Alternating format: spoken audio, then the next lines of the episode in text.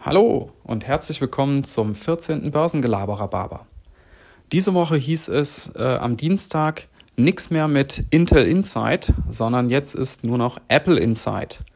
Also Apple hat verkündet, dass man jetzt auch in den Macs eigene Chips verbauen will und nicht mehr die von Intel. Und ähm, ja, dann ist Apple letztlich ein, ein äh, eigener Chip-Hersteller jetzt auch.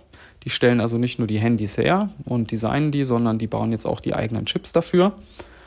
Es soll jetzt auch Software speziell für diese Chips äh, programmiert werden. Also die ersten großen Hersteller sind schon dran, also wie zum Beispiel Adobe, die da spezielle Software für entwerfen, die dann noch optimaler laufen soll. Und das ist ja erstmal eine Ansage. Ne? Also wenn ihr euch mal überlegt, Intel konkurriert ja jetzt auf, in dem Chip-Bereich mit eben nicht nur Intel, sondern auch mit IBM oder auch Nvidia. Und offenbar ähm, ist Tim Cook da der Meinung, dass Apple das besser kann als die anderen. Hm. Wir werden es sehen. Aber auf jeden Fall ist das mal ein echter Hammer. Also äh, man kann ihm ja vorwerfen, was man will, dass er nicht so innovativ ist wie Steve Jobs. Er hat jetzt äh, außer der Apple Watch nicht wirklich was Neues, äh, Innovatives rausgebracht. The next big thing.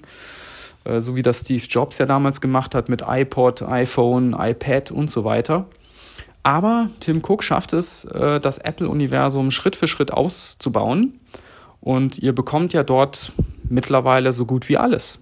Also wenn ihr Software braucht, geht ihr in den App Store. Wenn ihr Musik hören wollt oder auch Podcasts, dann geht ihr zu iTunes und kauft es dort ein oder kriegt es auch kostenlos. Ihr könnt Zahlungen über Apple Pay abwickeln und ihr kriegt natürlich die ganzen Endgeräte, also wenn ihr ein Telefon braucht oder einen Computer und so weiter. Also alles kriegt ihr bei Apple.